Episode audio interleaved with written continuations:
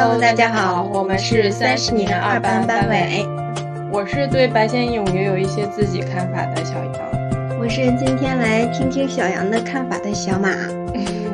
那好，那今天呢，我就接着小马之前的介绍来聊一聊我对白先勇先生的印象和一些读他的作品的一些感受。首先呢，就不同于小马对白先勇先生是通过五月天的一首歌，然后进而去认识的。我其实认识白先勇先生已经很晚了，因为我是通过是一部高分台剧，叫做《一把青》，它的这个片头呢会出现一行字，说这个作品呢是华人文学巨擘白先勇先生原著，我才知道有这么一个非常厉害的文学大师。而这个这个剧啊，看得我哭得昏天黑地的，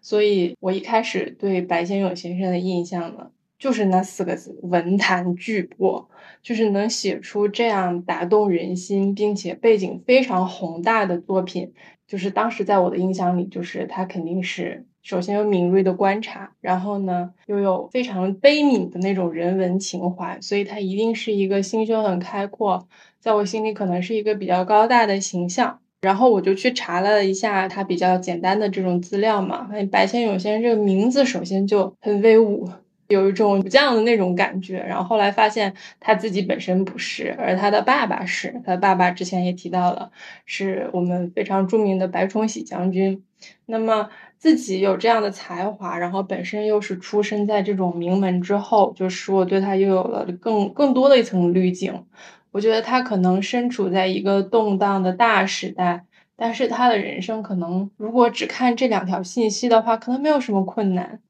又有很好的家庭，又有很好的才华，他还会有什么困难呢？而且我之后呢，又看到了三毛写他的一篇文章。三毛他在我心里已经是一个非常有才华、非常有个性的这样一个作者了。但是呢，三毛来描写白先勇先生的时候，居然是一种非常少女情怀，然后带着非常就是这种细微的这种崇敬，然后来去写的。所以我就觉得对他会有更多的这样的一种人生的这样一种期待。我觉得他的人生可能已经太过完美了。直到呢，听到小马同学的介绍，发现呢，他的这个人生实际上生活的经历是非常坎坷的。白先勇先生呢，他本身从小体弱多病，他本来是家里的第八个孩子，应该是备受疼爱的。但是呢，他七八岁的时候就突然得了肺病，在那个时候，肺病是一种无药可医的绝症，要隔离起来，就不能见其他的人，只能自己每天在房间里面待着。所以呢，他就从那个时候一改之前的调皮捣蛋，变成了一个非常沉默自闭的孩子。但是对于我来讲，我一直相信一个沉默的孩子，你永远不要低估他，因为他在沉默的时候，他脑子里面的事情是你永远无法知道的。我觉得那段时间的沉默，那段时间的被隔离，可能让他长出了很多去接触生活的触角。他有更多的时间去思考他周围的生活，就好像许多年之后有一次，赵忠祥采访他，问他研究了一辈子的《红楼梦》，最喜欢里面哪个人物？他侧着发如白雪的头，想了一下，说是林黛玉，因为他也得过肺痨。就这句话就突然打到了我的心里，就是他作为一个小孩子生病的时候，他的人生没有停止，他脑子里面想了好多好多的事情，可能是林黛玉，可能是谁，总之那段时间他心里面的深度是没有人可以探测的。那个时候呢，他像你一样也养了一只小狗，当时他的姐姐白先明，就是他呢就非常重情重义。所以呢，就是来看白先勇。白先勇那个时候就只是自己待着，几乎是一无所有，没有任何的陪伴。但他姐姐过来看他之后，他就非常高兴，他高兴到就把自己的狗送给了姐姐。但是他那么爱的这个姐姐，然后最后呢，也是因为就种种问题，就是精神出了问题，也是早早的就走了。嗯，然后他的母亲呢，也是一个非常厉害的女性，就是掌管了这么大一个家庭，非常有胆识。也是，嗯，也是在他在外面上学的时候，也不是意外，但是就走的很早嘛，就回来了之后，按照因为他是回族嘛，按照他们的习俗，然后绕着他妈妈的墓走了四十天，走了四十天之后，他就要回去美国了嘛，回去美国求学了嘛，机场一别，他就再也没有见过他的爸爸，一直在失去。然后呢，他有着不那么好在当时向大家说明的性向，然后呢，他的家庭呢，他的父亲虽然说鼎鼎大名，但是呢，就是在后期也郁郁不得志。就是白先勇他接受采访的时候也说过，虽然他爸爸妈妈没有明问过他，他也没有明说过，但是性向这个，他说父母肯定是有直觉能感觉出来的，但是他的爸爸没有没有去阻碍他吧，至少。嗯，而且那个年代，就是你说你是同性恋，在台湾是很犯禁忌的，因为他那个时代刚好是就社会最保守，然后政治非常高压的时代。而且不仅是这件事儿，就是因为白先勇先生上大学的时候学的是工科，水利专业，然后他学着学着发现自己志不在此，转去学文学，然后卖了家里给他的房子去办杂志。等等，所有的事情，他的家里人也都是持一种支持的态度。可能就是所谓的这种名门之后，没有给他带来太多的可能就物质上面呀非常安稳的享受，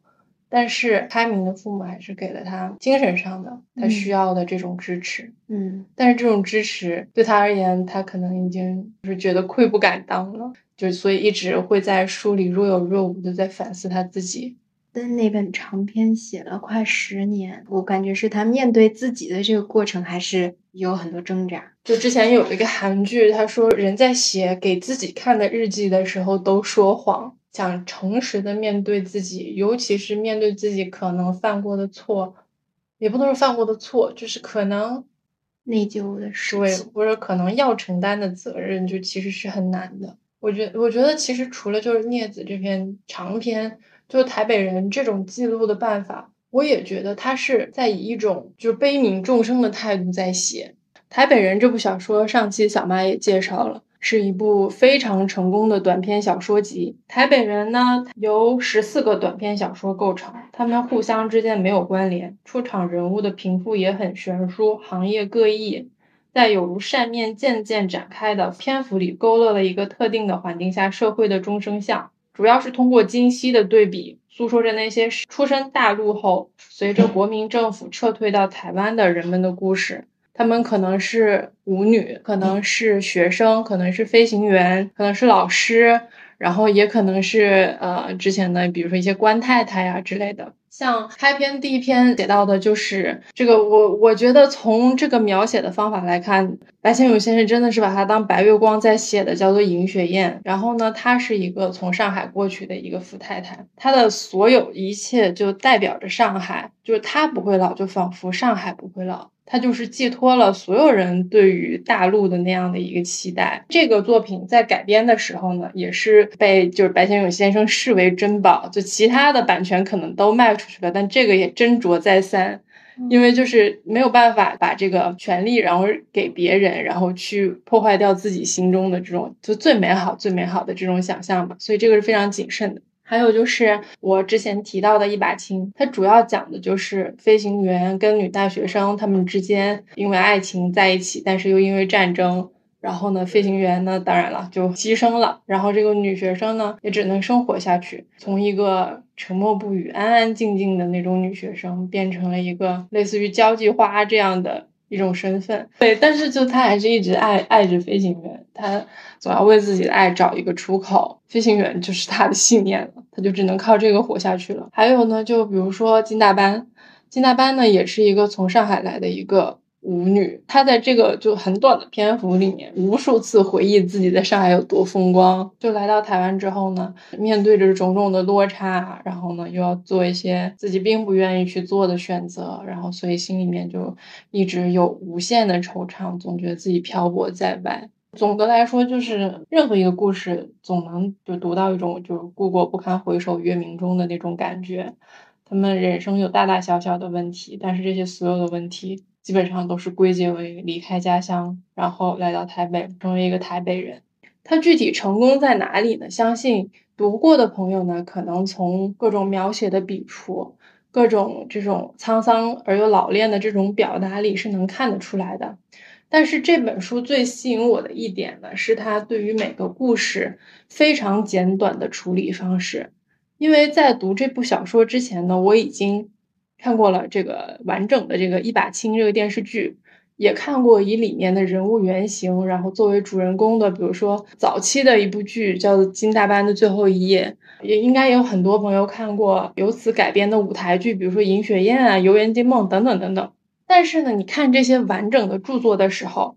你是没有办法体会原著带给你的这种震撼的，因为原著《金大班的最后一页》真的就只有最后一页，他的描写他所有的心理过程，《游园惊梦》就真的只是一顿饭的事儿，而且一把青那么长的电视剧，也真的就只是几次见面而已。这样的描写方式呢，不仅把这种大时代、大背景，然后一个人值得去描述的这种经历。做了一个非常浓缩的概括，一旦浓缩了之后，这个强度就非常大，就是很容易打到人。你就会发现，每个人可能你只有匆匆一面，但是呢，他背后有巨大的故事。就尽管他自己是一个孤独的人，他从小是一个孤独的人，然后呢，一生经历漂泊，他也是希望这种每一个小人物、形形色色的人物，他们内心的故事有人倾听。就是我个人更愿意把他。就是跟他的名字理解起来，就像我对他的最初印象，就是一个就是大庇天下寒士俱欢颜，就是心胸非常广阔，然后容纳了所有人的这种沧桑，这样的一个非常有才华的作家。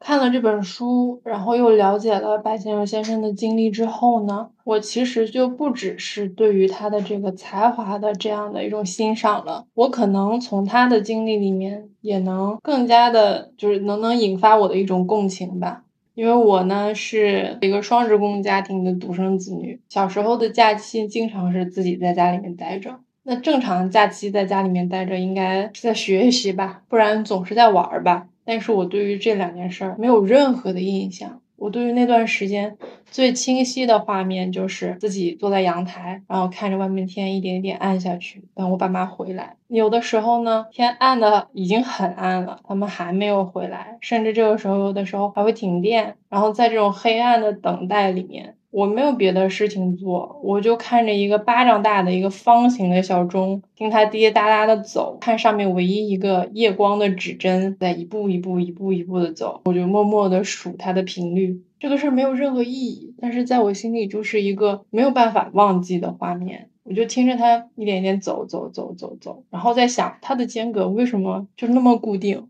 为什么不能慢一点？为什么不能快一点？然后在这种没用的思考里，我爸妈可能就会开门回家。有的时候我已经等到睡着了，但我依然能记得我听到过这样的声音。进来的时候呢，他们两个就忙忙的，我妈妈就会先去，我能听到她就是。把手抬起来，用手背去蹭嘴上的口红，蹭掉了之后呢，会看到我睡着了之后，会亲我额头一下。亲完了之后呢，他们两个人就洗手洗菜，你就会听到非常嘈杂的声音。但是到这儿之后，我后面应该是最有意识的时候，应该是最快乐的时候，我们会在一起吃饭啊，什么聊天啊，但我完全都没有印象。我所有的印象都在那种黑暗的等待里，不是说它有多么的可怕，有多么的伤心，但是就是在这个过程里面，我仿佛我的意识就放大了，所以我就能理解为什么在一个被隔离养病的期间，白先勇先生会在那个时候隐隐约约发现自己喜欢文学，隐隐约约发现自己可能喜欢男人，因为他就是有足够的时间啊，有足够的这种思考的时间。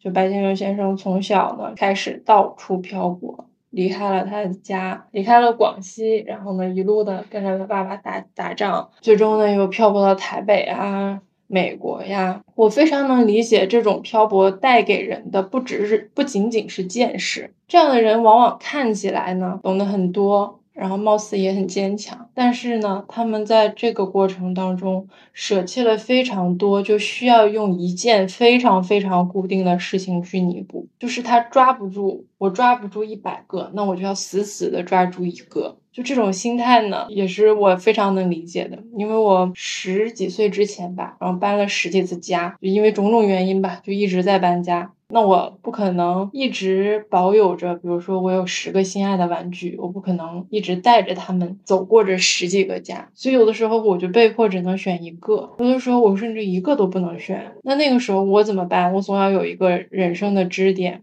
我记得有一次搬家的时候，我的妈妈就带着我去给新家买门，就新家甚至都没有门。在一个夏天，当时穿的是一件我们家的亲戚去苏杭旅游买回来的一个翠绿色的一个小旗袍，跟我妈妈去买门。那天夏天就开始下雨，我也没有地方躲，我我跟我妈妈只有一把伞，我当时也不高。我就只能就抱着我妈妈的腿，然后我的背就被淋得很湿，我的旗袍就贴在我腿上，很黏很凉。我妈就一直那样抱着我，好像也也没有任何安慰我的话。后来回家之后呢，我妈就把我表扬了一顿，说为什么当时没有安慰我？说就很怕因为下雨，因为累，因为这种忙，我就会哭会闹，所以她当时就根本不敢提这个事儿，就只能就是就把我稳住，就当什么都没有发生。可是我我当时我就不理解。我就哭什么呢？搬家什么的，这现在对我来讲是最平常的事情。我至少还抱着我妈妈的腿，后背再怎么粘，再怎么凉，就我胸前是热的，我还是能抱住一个，然后可以给我温暖的东西就足够了。要求的并不是很多，但是希望它是长久的，它是不变的。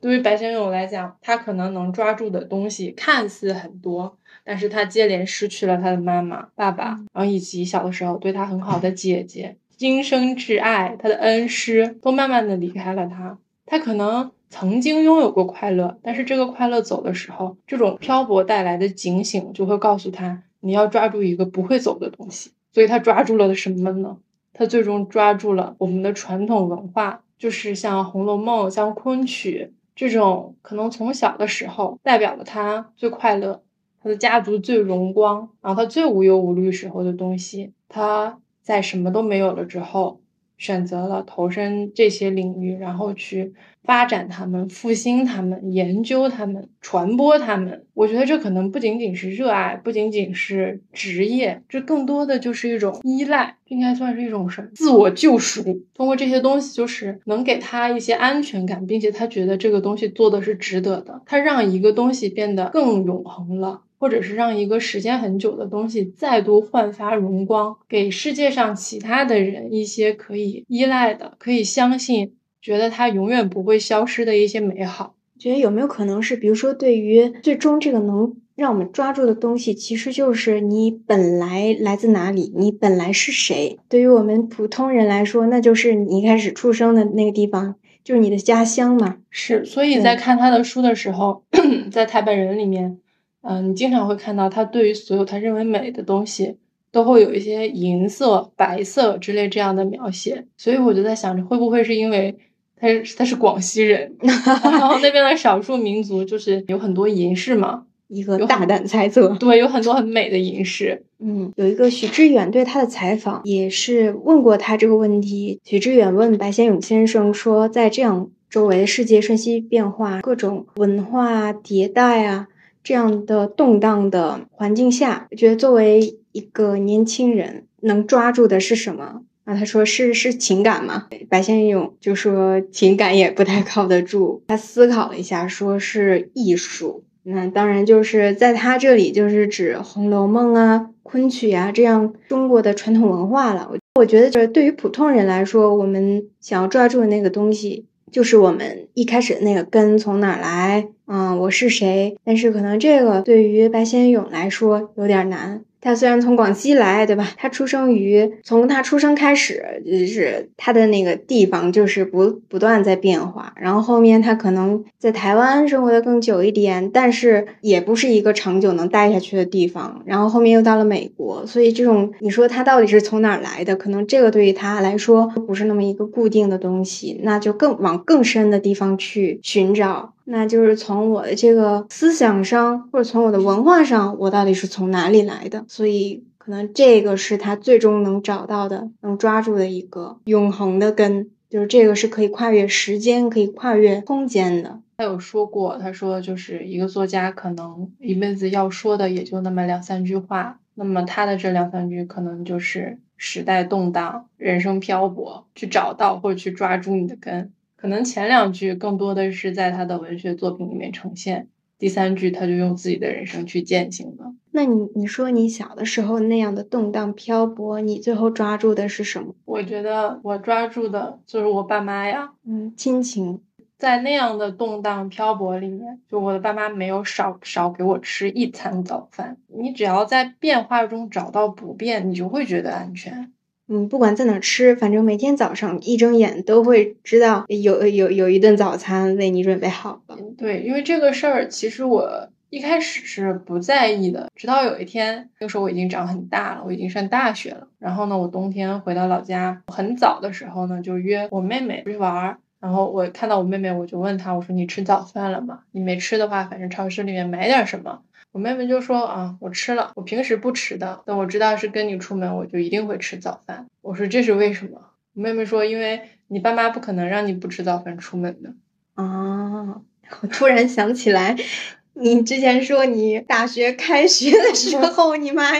你爸、你妈把你送这儿，然后要走的时候给给了你一个最后的一顿早餐，结果还被同学抢走了。是啊，所以所以你就说这个对 我来讲是不是一辈子都不能解的很？啊，理解上去了，理解了，有特殊的意义，是不是？这一下子把你这给切断了，你 断了我的根。对。是呀，这不仅没有人给我准备，居然还有人抢我的。但是我我这个算是就是比较典型。你看，我从东北，然后跑到上海，又跑到赤道，又折回东北。我确实是也是一路在乱跑。但是你好像也没有闲着呀，我没闲着，但是我没有这种很强烈的漂泊感。有有某一段时间是觉得有。我现在不应该是顶峰吗？因为把我们的萧天送走不一样啊，因为那个租房子房东容忍了我在 在这养了一年狗，然后第二年要续约的时候不让我养狗了，所以就把它送回了快乐老家。但这个就是它是一个就像你搬家一样，它是一个物理上的不稳定。但是我我觉得就是我心理上好像对我的冲击没有那么大，就是这件事对我影响，我只是觉得就是不自由。我我觉得是没有自由，而不是没有安全感。那可能这个跟性格还是有关系。因为我小的时候就是那种白天最乖、最听话的孩子，所有人都喜欢我。但是如果我的亲戚们，我的爷爷奶奶留我晚上过夜，如果那个时候我爸妈没有在我身边的话，天一黑我就开始哭，我就没有办法离开他们。真的吗？我会因为我爸妈不让我晚上在别人家过夜而哭。而且就是加剧我不安全感的事情，就是有些时候爸爸妈妈会在，会在我入睡那一刻在，然后会在我某一刻突然惊醒的时候发现他们不在了。哦，我也不敢。呃，上高中之前没有自己晚上睡过觉。我可以自己睡，但是我不可以不跟他们而跟别人睡。啊，这样啊，我我只要有人就行。我的那个房间从那个门口这样看出去，我的视就视野范围之内刚好对应着客厅的沙发，再往远的地方，比如说电视啊那块区域就看不到了。就是如果我妈或者我爸坐那沙发上干点什么东西，我就可以自己在屋里玩儿。但是我的视线范围内看不到他，我就得出来玩儿。所以就是你还是把他们当正常的人看。那当然了，我是我是把我爸妈当支柱看，啊，就是其他人不可以，啊，只有他们两个可以。对，今天的爆肝自习室就到这里，该出去吧。有读后感可以在评论区交作业。拜拜。